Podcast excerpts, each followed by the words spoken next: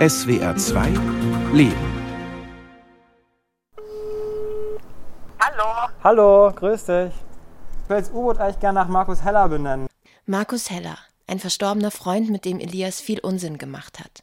Hast du Lust, Taufpatin zu sein? Ja. Das ist mega kompliziert allerdings, Maria. Du darfst kein grünes Kleid tragen, keine roten Haare haben. Regeln, die aus der alten Seefahrt stammen. Verstöße dagegen gelten als böses Omen. Ja, mache ich auf jeden Fall. Als im September 2019 alles nach Plan läuft, ruft Elias seine gute Freundin Maria an für die Patenschaft seiner Schöpfung. Ein knallorangenes U-Boot. Und es gibt wohl kaum eine Minute seit knapp einem Jahr, in der der Leipziger nicht an sein Werk gedacht hat. Eigentlich mag ich Wasser sehr gerne, aber ich werde nicht so gerne nass. Das passt mit U-Boot natürlich perfekt. Natürlich ist man auch in gewisser Weise irgendwie stolz darauf, was man dann gemacht hat. Und na klar, dann macht man irgendwie ein Foto und guckt sich abends unter der Bettdecke noch dreimal an und freut sich. Ich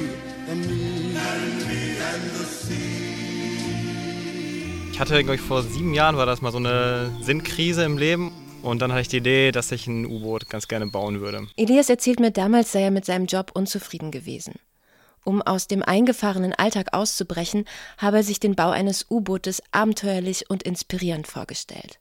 Von Beruf ist der Leipziger Ingenieur für Theatertechnik. Genau, dann war irgendwann die Sinnkrise zu Ende und dann hatte ich auch irgendwie das Gefühl, dass ich jetzt nicht mehr unbedingt das U-Boot bauen muss. Und jetzt geht es mir eigentlich gerade ganz gut und jetzt habe ich wieder angefangen. Und Elias hat mit 33 zwar schon so einiges Vertragtes gebaut, aber ich und alle, denen ich davon erzähle, finden diese Idee ziemlich verrückt. Liegt auf der Hand, wissen zu wollen, wie ernst es ihm ist, damit wirklich unter Wasser zu gehen. Also erstmal kriegen, glaube ich, alle Leute Angst. Was, du baust ein U-Boot? Auf gar keinen Fall, da komme ich nicht mit. Und jetzt unter Wasser ist erstmal eine ziemlich lebensfeindliche Atmosphäre und man muss es so sicher machen, ohne dass jetzt dabei mir oder vielleicht Leuten, die mitkommen, was passiert. So diese Hülle mal so rudimentär gedacht, 100 Meter muss die abkönnen, 100 Meter Wassertiefe. Ob ich das wirklich nachher mich traue und ob das irgendwie sicher ist und Sinn macht und wie man das vorher testet, muss man noch sehen. Das fokussierte Arbeiten am U-Boot beginnt erst, als Elias durch Corona etliche Jobs nicht machen kann. Plötzlich ist Zeit da. Als ich das U-Boot im April 2019 zum ersten Mal sehe, ist das Gehäuse, der Stahlbau, fast fertig. So genau, hier ist jetzt vorne tatsächlich. Ah, Das Ganze ist ja so ein alter Kessel. was ist das für ein alter Kessel? Das war ein Propangastank. Das erscheint mir so klein. Also das ist ja eben so ein bisschen das ein Gewichtsproblem auch. Ich muss das auch irgendwie zum See, zum Meer, wo auch immer hinkriegen. Diese vier Tonnen, die das hat, ist so ungefähr das, was ich logistisch noch hinkriege mit meinen Mitteln. Am Ende sind das ein bisschen mehr wie zehn Badewannen, was man so an Raum innen drin hat. 1,25 Meter im Durchmesser und 2,50 Meter lang. Acht kleine Fenster, Bullaugen sind eingebaut. Vier vorne und jeweils zwei an den Seiten. Außen dran sind schon so allerhand Dinge. Okay. Und zwar haben wir jetzt hier außen ganz prägnant Gasflaschen große, Auftriebskörper. Und die kann man wahlweise voll Wasser machen, dann wird es schwer und geht unter oder voll Luft machen, dann taucht es auf. Zwei vorne, zwei hinten. Ich höre zum ersten Mal, wie so ein U-Boot funktioniert. Klingt alles logisch, aber ich kann mir trotzdem kaum vorstellen, wie man mit so vielen Second-Hand-Teilen und selbstgebautem tatsächlich unter Wasser gehen kann. Zum Beispiel der Antriebsmotor, der da irgendwie hier vorne liegt, der war mal aus dem Gabelstapler, den habe ich auf dem Schrott gefunden. Es gibt eine Pumpe im Innenraum, die mit Hochdruck Wasser rauspumpen kann. Das ist eine Pumpe, die ist aus einer Autowaschanlage. Trotzdem, dass es gebraucht ist, muss es auch irgendwie bezahlt werden und Leute verschenken es nicht, sondern wollen noch ein bisschen Geld dafür haben. Klar. Was wir jetzt auf dem Haufen hier auch noch sehen, ist Er zeigt auf eine Decke mit Teilen, die alle noch eingebaut werden müssen. Grundsätzlich, so wie es jetzt hier steht, würde ich schätzen, dass da ungefähr 10.000 Euro Material drinstecken. Für die es keinen Geldgeber gibt, keinen Auftraggeber, der sich darauf freut, mit so einer Konstruktion aus gebrauchten Teilen tauchen zu gehen. Elias baut es nur für sich selbst. Und die 10.000 Euro sind erst die Zwischenbilanz. Du hast gesagt, heute stehen Tests an. Es gibt so ein Sicherheitssystem dabei, dass man nämlich Gewicht abwerfen kann. Sollte es jetzt irgendein Problem geben unter Wasser, dass man schnell auftauchen muss und merkt, oh je, der ganze Kram, den man sich ausgedacht hat mit dem Wasser und Luft und so weiter funktioniert nicht, dann ist es so eine einfache mechanische Lösung, um leichter zu werden. Du suchst und suchst und kannst den Sinn nicht finden. Gib's auf, denn so wirst du ihn nicht ergründen. Zieh deines Weges und träume vor dich hin. Wie oft enthüllt im Unsinn sich der Sinn. Mascha Kaleko. Wo ist eigentlich Jim? Jim! Ich habe was gefunden, aber es ist. Äh Jim ist der Auserkorene, der mit Elias die erste U-Boot-Fahrt machen soll. Elias sitzt im Büro seiner Werkstatt auf einem Industriegelände zusammen mit anderen Werkstätten. Hier auf dem Gelände treffen Handwerk, Kunst und alternatives Denken zusammen. Das ist vom Hersteller. Huangyang Inverter. Sie erklären, wie es funktioniert. Okay. Ist das ein Vektor? GT Series? Ja, das ist der Vektor. Ja. Das ist genau der. Ich verstehe nur Bahnhof, aber bin fasziniert von dem Tüftlergespann, das vor mir sitzt und mit kindlicher Begeisterung Ideen spinnt.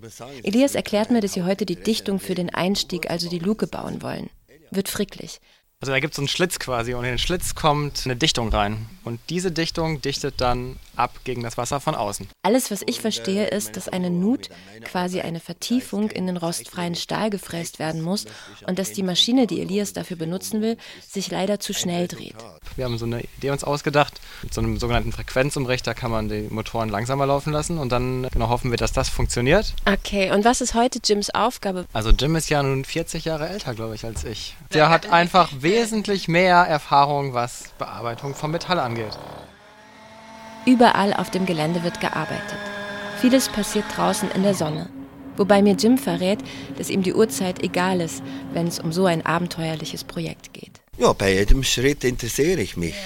Ich muss sagen, es ist nicht mein Hauptinteresse im Leben, ein U-Boot zu bauen, das ist das von Elias. Aber in dem drinnen sind ganz viele interessante Überlegungen und vieles passiert in der Nacht. Manchmal höre ich, wie er da weitermacht, so 2 Uhr morgens. Nach etwas Tüfteln und Umfunktionieren und zweieinhalb Stunden später. Hier, diese Space Shuttle, die Challenger, ist abgestürzt wegen einem kaputten Dichtring. Die Ringe sind so wichtig, was die da machen. Der macht das ganze U-Boot dicht.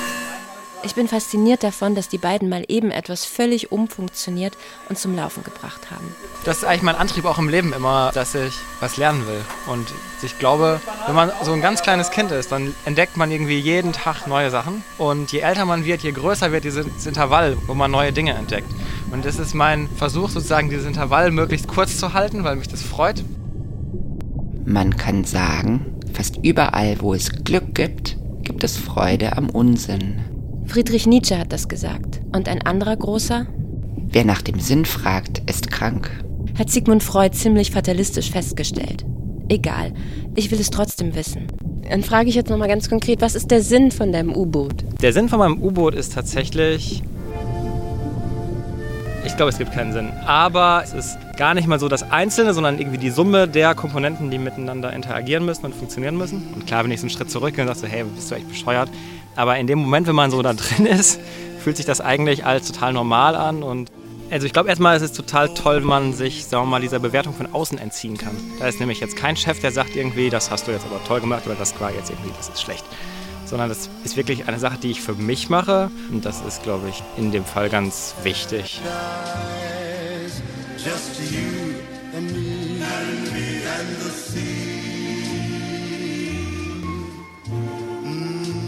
Ja, also ich glaube, das Problem ist, dass wir häufig sogar erstmal nicht unbedingt nur in Sinnkategorien denken, sondern eben ja auch viel in Zweckkategorien. Wir wollen etwas tun, damit wir etwas anderes erreichen. Und dann sprechen wir häufig ja eher von Zweck beginnt die Philosophin Ina Schmidt ihre Definition von Unsinn. Also man kann das, finde ich, ganz schön immer beschreiben mit einem Magneten, den man in eine völlig ungeordnete Menge von Eisenspäne legt. Und dann richten sich die Dinge, diese, diese Teilchen richten sich nach diesem Magneten aus und es entsteht eine eigene Ordnung. Und da muss gar nichts von außen noch irgendwie dazukommen oder erreicht werden. Und wir wissen schon vorher, wie man den Magneten einsetzt und was er an der Stelle bewirken soll.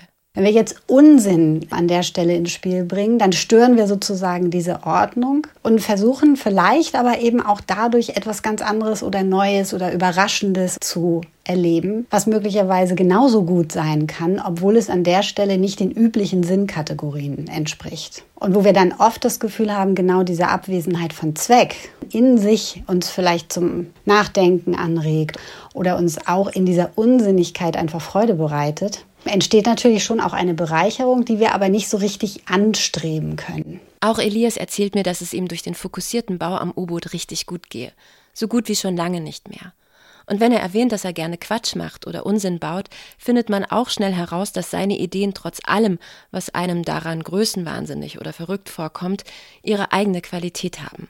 Um sich aber mit solchen in Anführungsstrichen Unsinnsprojekten nicht zu verzetteln, muss man auch ein bestimmter Typ sein und fähig, sich gezielt für Unsinn und den damit möglichen, auch unangenehmen Überraschungen zu entscheiden. Es gehört auch eine bestimmte Kompetenz dazu, sich zu fragen, so wo ist der Unsinn für mich eben auch eine, nicht Falle, sondern eine, eine Möglichkeit, im Guten zu stolpern und auch vielleicht auf neue Ideen zu kommen und wo ist der Unsinn dann aber vielleicht auch so verwirrt und so unsinnig und unstrukturiert, dass wir dadurch uns eben wieder verheddern. Wer also kompetent genug ist, sich im Unsinn nicht zu verzetteln, der kann darin tatsächlich sehr viel persönliche Freiheit erleben. Jim! Es muss raus jetzt auf jeden Fall. Was? Das U-Boot muss raus. Ja, ja, ja, ja. Es ist der 20. Mai. Elias wirkt aufgekratzt. Heute soll das U-Boot zum ersten Mal aus der Halle. Ein Freund kommt vorbei, der ist Lackierer, wir werden das spritzen und ich bereite das jetzt alles vor, stelle das raus und zwar auf Böcke, dass man von unten auch drankommt. Wir haben zwei Gabelstapler und ich hatte auch einen Kran, der Kran geht aber nicht in die Halle rein, den kann ich dann draußen nehmen. Bist du da auch immer bei jedem Schritt so ein mini bisschen aufgeregt? Also ich bin jetzt ehrlich gesagt, langsam werde ich müde tatsächlich, weil ich habe ziemlich durchgearbeitet die letzten Tage und ich freue mich darauf, wenn der Lack dann drauf ist, weil dann muss es trocknen und das ist ganz gut, dann habe ich nämlich mal frei. Die Aktion beginnt. Elias auf dem Gabelstapler, Jim am Hubwagen. Soll ich noch drei holen? Ähm, komm ein bisschen vor, ich kann nicht mehr ziehen. Ich, ich kann mit dem Stapler fahren, aber einfach. Ja, ganz wenig. Okay. Ein paar Mal einlenken, stoppen, messen.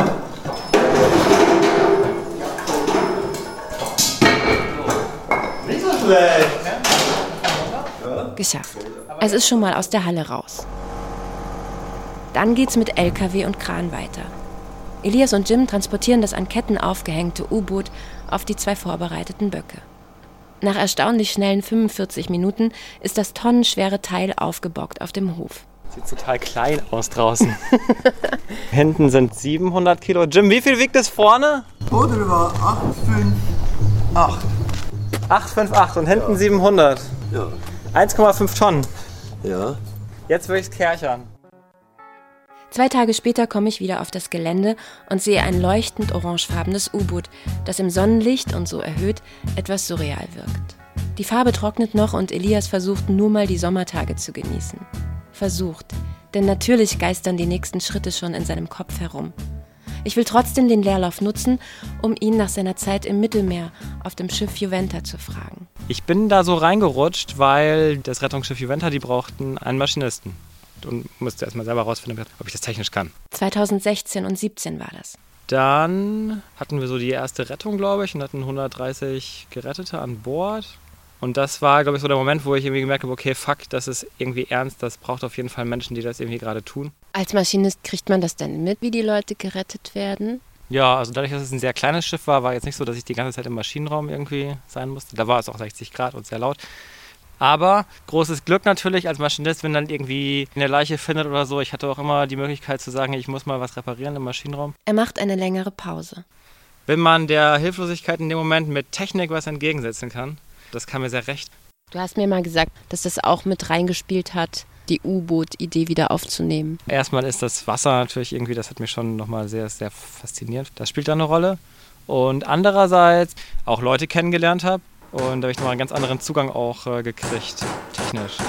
Es vergehen zwei Monate, bis ich wieder auf dem Gelände bin. Zeit, in denen Elias einige Jobs hat und dazwischen die Technik im Innenraum des U-Boots verbaut hat. Aber er baut doch bestimmt so ein Radar ein, oder nicht?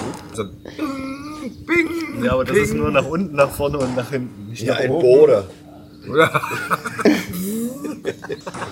Kollegen und Freunde unterhalten sich auf dem Hof über das U-Boot. Auch Elias Laune ist bestens. Also sieht aus wie ein Wohnzimmer bei dir im U-Boot. Ja, ich muss jetzt noch ein Bild aufhängen tatsächlich auch. Dann ist es eingerichtet. Wir sitzen oben auf dem U-Boot. Sonnendeck sozusagen. Und schauen zur Luke rein. Vorne auf jeden Fall gibt es zwei richtige Sitzplätze. Das ist jetzt rotes Kropro Kunstleder. Die Trimtanks sind orange innen drin und sonst ist aber alles sehr grau. Die ganzen Einbauten, die jetzt da sind, haben natürlich ihre eigene Farbe. Dementsprechend ist es eigentlich wie so eine Wundertüte von innen mit einem Haufen sehr wichtigen Geräten, die man braucht im U-Boot. Ja, Mann. So schnell geht's dann doch von April bis jetzt. Einfach fertig. Ich kann es auch noch nicht ganz glauben, aber mir fallen jetzt echt keine Dinge mehr ein, die ich irgendwie noch machen wollte. Und ist das traurig? Nee, ich glaube, es ist ganz gut jetzt. Was für eine Geschwindigkeit. Ich bin schwer beeindruckt. Von November 2019 bis Sommer 2020 beinahe ein ganzes U-Boot gebaut und die gesamte Zeit getragen von einer Mischung aus Ehrgeiz, Verrücktheit, sowas wie kindlicher Abenteuerlust, Optimismus, Leichtigkeit und ganz sicher mit drin die Bereitschaft auch mal zu scheitern. Gab es trotzdem von irgendwem eine negative Stimme? Also jemand, der wirklich gesagt hat, was machst denn du für einen Unsinn? Also meine Mutter findet das, glaube ich, doof tatsächlich. Die, glaube ich, sieht da gerade nur die Gefahr und überhaupt nicht die Schönheit irgendwie darin und den Spaß, das zu machen. Ich will auf jeden Fall auch ins Meer mit dem U-Boot. Ich habe das ist immer so ein bisschen doch rumgeschnorchelt irgendwie vor Ibiza und gefunden, das muss auf jeden Fall in so eine Bucht hier rein und mal gucken. Einfach mal mit dem U-Boot in eine Bucht. Klingt so schön. Aber darf man das überhaupt mit so einem U-Boot einfach in ein Gewässer? Für seine Zwecke, nämlich ganz allein mal unterzutauchen, ginge das schon. Er würde das U-Boot einfach als Sportboot anmelden. Dann geht es tatsächlich und sich selbst ganz verantwortungsbewusst damit bewegen, betont er. Logistisch sei das auch kein Problem. Elias hat sich extra für das U-Boot schon einen großen Anhänger besorgt und fährt selbst LKW. Aber bevor es losgehen kann, muss Test getaucht werden damit nicht so viele Leute dabei sind und gucken und sagen, was ist das denn für ein Idiot, weil der hat totalen Unsinn gebaut, es geht ja unter. Da habe ich gedacht, ich muss mir einen Pool bauen, um es zu testen. Und werde Anfang September anfangen, hier einen Pool zu bauen. Sechs Meter im Durchmesser und vier Meter tief. Elias hat jemanden gefunden, der ihm eine riesige Rolle Stahl verkauft. Und das ist zwei Meter breit und 60 Meter lang und wird dann so aufgerollt auf der Rolle, kriege ich das und werde das dann zusammenschweißen zu so einem zylindrischen runden Pool. Wie man so, wie man so einen Pool vielleicht auch so kennt aus dem Garten in klein, wo dann irgendwie die Kinder drin planschen, sowas in entsprechend groß aus Stahl. Wieder ein U-Boot-Action-Tag. Ich brauche jetzt mal kurz ein paar Minuten Pause. Ja. Hallo. So. Elias Grinsen ist inzwischen ein Dauerbrenner. Man merkt, es geht dem ersten Testtauchgang entgegen. Heute ist Freitag, der 11. Genau, ein paar Leute helfen gerade, das ist sehr schön, weil das ist doch dann sehr schwer und vor allem sperrig. Ganz heute Morgen in der Früh, wo die Sonne noch nicht so hell und heiß war, haben wir schon die erste Lage hingestellt. Sprich, die ersten zwei Meter sehen wir da schon als Zylinder. Zack, der Pool steht. Fehlt nur noch eins, Wasser. Ein dicker schwarzer Schlauch führt vom Hahn in der Werkstatt 60 Meter über den Hof zum Pool. Selbst das Hahn aufdrehen ist ein Moment, der für sich steht. Jetzt ist er auf. Jetzt fließt das Wasser da rein. Jetzt können wir mal gucken gehen. Im Optimalfall müsste auf der anderen Seite jetzt was rauskommen. Wir lauschen. Da läuft Wasser rein, ganz klar. Da läuft eindeutig Wasser rein. Vier Tage dauert es, bis der Pool voll mit Wasser ist. Und wenig später ist er da. Der Tag, an dem das U-Boot seinen ersten großen Moment haben soll. Nee, stopp. Da gab es ja noch einen Moment des Scheiterns. Ein großer Kran muss kommen und das U-Boot wieder aus dem vollen Pool heben. Bei einem Check, noch ohne Tauchgang, stellt er fest, dass die Batterien vom Motor ausgefallen sind. Ärgerlich und aufwendig, das Ding wieder raus und wieder reinzuheben. Elias hat aber auch Glück. Die Firma mit dem Kran macht das gratis. Neue U-Boot-Fans. Jetzt aber wirklich. Ein paar Tage später. Es wird ernst für das U-Boot Markus Heller. Auch wenn die Schiffstaufe noch kommen soll, hat Elias jetzt endlich einen Namen. Benannt nach einem verstorbenen Freund von ihm. Einer, mit dem der Leipziger ziemlich viel Unsinn gemacht hat, erzählt er mir. Heute soll also der erste Testtauchgang stattfinden. Na? Na? Guten Morgen. Wie geht's dir? Montag, 28. September. Ich bin nervös. Ja. Heute sollte alles klappen. Okay. Einige seiner Werkstattkollegen und Freunde sind gekommen. Genau, es gibt einen Taucher, der von außen quasi guckt, und es gibt eine Person, die tendenziell mit dem Kran Standby wäre. Und Nico und ich werden zum ersten Mal tauchen mit dem U-Boot. Die Zuschauer stehen auf der Reling, einem Container in Höhe des Poolrands. Die Sonne scheint und Elias hat alle gebrieft, falls was passiert. Es liegt eine gespannte, euphorisierte Stimmung in der Luft. Elias will testen, wie schwer das U-Boot sein muss, um runterzukommen. Waren wir schon getaucht? Mindestens 8 cm. Mindestens 8 cm. Es braucht mehrere Anläufe, bis sie komplett unter Wasser sind. Okay, Jim, wir brauchen Gewichte. Lass mal Kette machen. Das gibt es ein Heavy One. Also würde jetzt mal so 100 Kilo nehmen? Nach zwei Stunden ist es dann soweit. Kein Orange mehr oben. Elias und sein U-Boot schaffen den ersten Tauchgang. Wow. Nachdem er mehrmals unten war mit etlichen Freiwilligen, darf auch ich tauchen. Also ich bin jetzt nochmal im U-Boot drin, es ist total laut noch. Deckel zu. Leise. Ja, mach mal leiser. Wir haben nämlich gerade mal Ah, gelüftet von außen. Müssen wir uns für so ein eigenes Klima so ein bisschen schaffen, denn Ja. wir atmen jetzt ja Sauerstoff, stoffwechselnder CO2. Das heißt, der erste Schritt ist jetzt den Filter anzuschalten. Der wird uns auch die ganze Zeit begleiten. Das ist nämlich unsere Sicherheitsreserve hier. Mhm. Der ist jetzt an. Und jetzt kommt hier kontinuierlich gerade ein Liter Sauerstoff pro Minute aus dem Schlauch da oben. Gut. Und jetzt können wir erstmal so ein bisschen trimmen. Okay. So, jetzt sind wir etwa gerade im Wasser. Also der Gasdetektor ist an und kalibriert, der liegt hier vorne, haben wir schon gesagt. Die CO2-Gaswaschanlage läuft. Ja. Sauerstoff fließt. Tiefenmesser sind die beiden hier, die sind quasi gerade aktiv. Und alle anderen Tanks sind leer. Dann machen wir noch einen kleinen Radio-Check. Land Crew, das ist Submarine Radio-Check. Land Crew is listening. Die Leinen bitte losmachen. Leinen sind los. Dann schwenken wir jetzt ein bisschen nach Steuerbord mit dem Bugstrahler, um von der Wand wegzukommen. Und dann geht es jetzt abwärts. Und zwar sind das diese Schalter hier. Damit machen wir die Luft raus aus den Tanks außen. Also los geht's. Tschack, tschack. Jetzt nehmen wir noch Wasser in die Tanks rein, die hier drinnen sind. Wofür? Dass wir auch noch schwerer werden. Wir wollen ja quasi genauso schwer sein wie Wasser. Und jetzt strömt da Wasser rein. Kannst du mal hören hier? Da hören wir es jetzt blubbern und das ist das, die Luft, die aus den Tanks rausgeht und das Wasser, was reinströmt. Wahnsinn. Krass, ich sitze in einem U-Boot und mache Unsinn. Ja. Tauche an einem Montag bei schönstem Sonnenschein sitzen wir in so einem Pool und tauchen bis auf den Grund. Ja.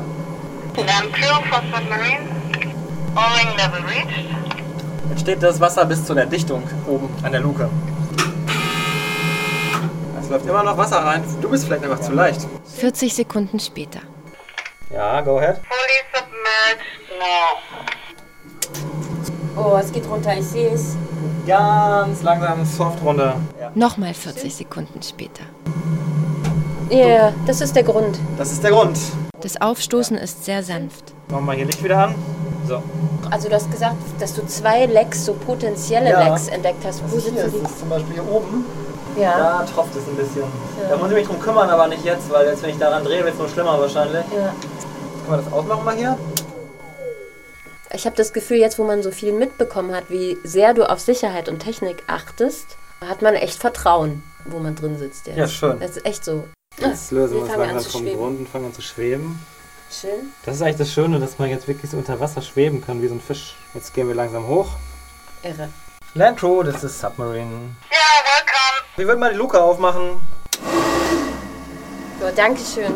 Es war echt ein kleines Mini-Abenteuer. Sehr schön. Ja. Elias schwebt noch ein paar Tage weiter. Im Wasser und auch glücklich übers Gelände. Ein paar Tauchgänge wird er noch machen im Pool. Fast alle wollen mit. Ich glaube, es ist ganz wichtig, so für uns als Menschen, dass wir auch weiterkommen und dass wir lernen, Umwege zu planen und die Schönheit auch in Sachen zu erkennen, die jetzt nicht sofort unter Leistungszwang zum Beispiel entstehen. Ich sehe das so, wenn ich Unsinn mache, ist das durchaus auch als Impuls gemeint, an andere auch Unsinn zu machen. Gewisserweise kann uns das glücklich machen. Auch wenn er finanziell Federn gelassen hat. Also ich glaube, es ist irgendwo zwischen 20.000 und 25.000 Euro jetzt gerade. Keine riesen Reserven mehr, aber dafür dann ein U-Boot. Und fügt mit Grinsen hinzu. Ja, das ist jetzt ja der Test, um dann ein noch größeres U-Boot zu bauen. Also wenn das jetzt wirklich gut geht und man da echt einige wichtige Dinge daraus lernen kann, dann müsste man schon eigentlich noch mal ein größeres machen, mit dem man auch mal richtig reisen kann. Fühlt sich irgendwie richtig an.